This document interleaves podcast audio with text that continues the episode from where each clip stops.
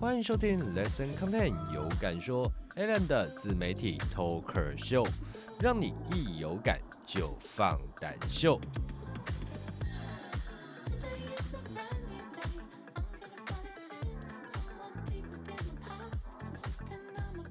那这一系列节目啊，会教大家如何顺应潮流来经营自媒体。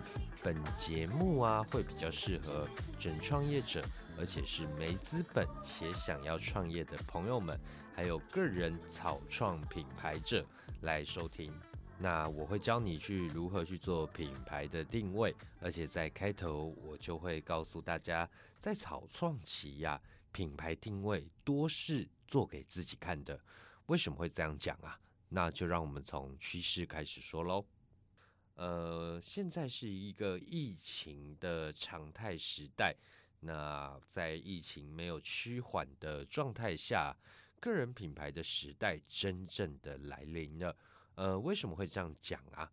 原本在资讯就爆炸的趋势下，呃，人们能获得的资讯量是越来越高的，专业不会被全部垄断在政府、企业或职人的手中。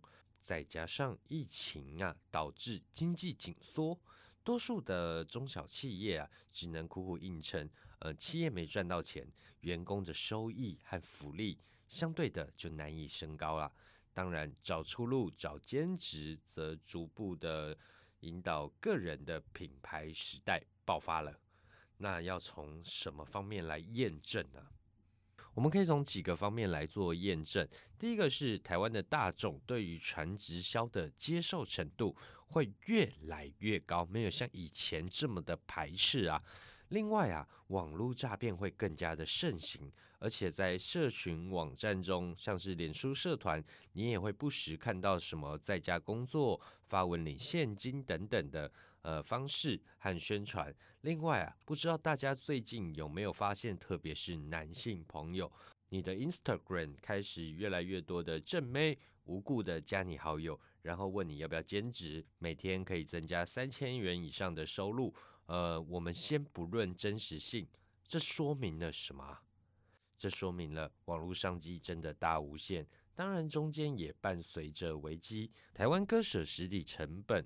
而且人人可创业的时代真的来临了，而且出现了不一样的供给链。当然有供给就要创造需求，在创造需求的过程中，就会需要人力协作。比如说像是行销的商机，就很容易在这条供给需求链中产生。那你可能会想问：大家都开始做了，我能脱颖而出吗？我还有机会吗？不得不说啊，这是一个大众心态。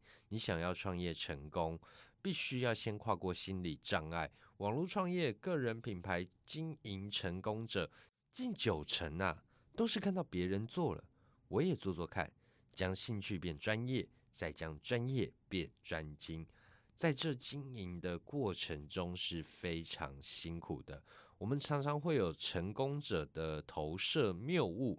认为他成功，我也可能成功，或者是他阶段性成功，是他踩在时机点上，所以我来做不会成功。但大家常会忽略了一些过程啊，这些过程非常重要，他失败的过程、改变的过程，所以开始做很重要，但能坚持的做下去更重要。那我们就来聊本篇的正文啊，如何去做品牌定位。呃，这边会比较清晰、简单的方式来告诉大家品牌定位怎么做。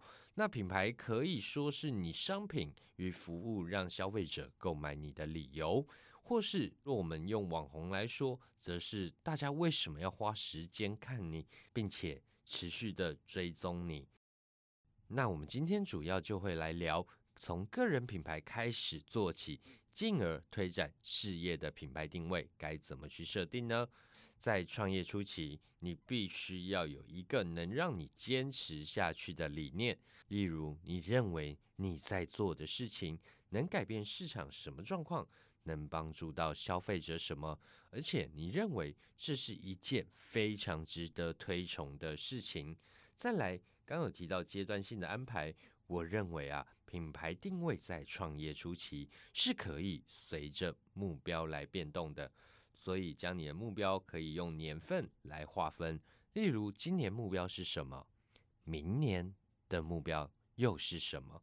假如个人的专业啦，我们打造个人品牌嘛，个人专业进站人数要达五万人，今年要达五万人，明年是十万人，那该怎么去设定呢？我以有感说为例好了，呃，有感说在创业的初期呀，需要的是十位以上的 talker 来进行培养。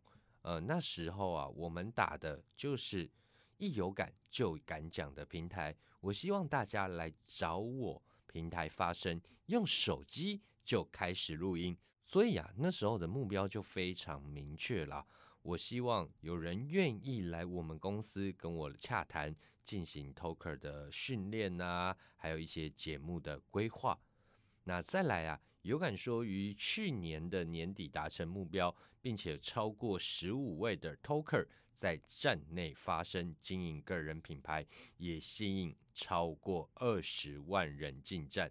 那我们的定位就会更改喽，我们定位就会改变为各行业的有声知识媒体。那在今年呢，我们有感说，营运团队的目标是要培养三十位的专业 Talker。而且要超过四十万人进站，那我又希望能留住三成以上的听众多次进站，所以我必须要强化 Talker 的节目深度，从让他们敢说能说到说得好。那有敢说的媒体定位，则会进阶至最具深度的有声媒体。未来呢，我会回归到我的创业理念，我期待我能提升台湾人的。综合知识软实力，更期待能强化大家的沟通能力、表达胆识，让听者能成长为说者，说者也能培养他人。到时候，我们的品牌定位又会随我们的目标再度整新。呃，以上就是我这一集自媒体经营法节目内容。那有兴趣的朋友可以在底下留言，将你的想法和意见分享给我哦。那若你也想成为 Talker，欢迎透过我们平台的联络资讯来联系我们哦。那我是创业 Talker Alan，我们下集节目见喽，拜拜。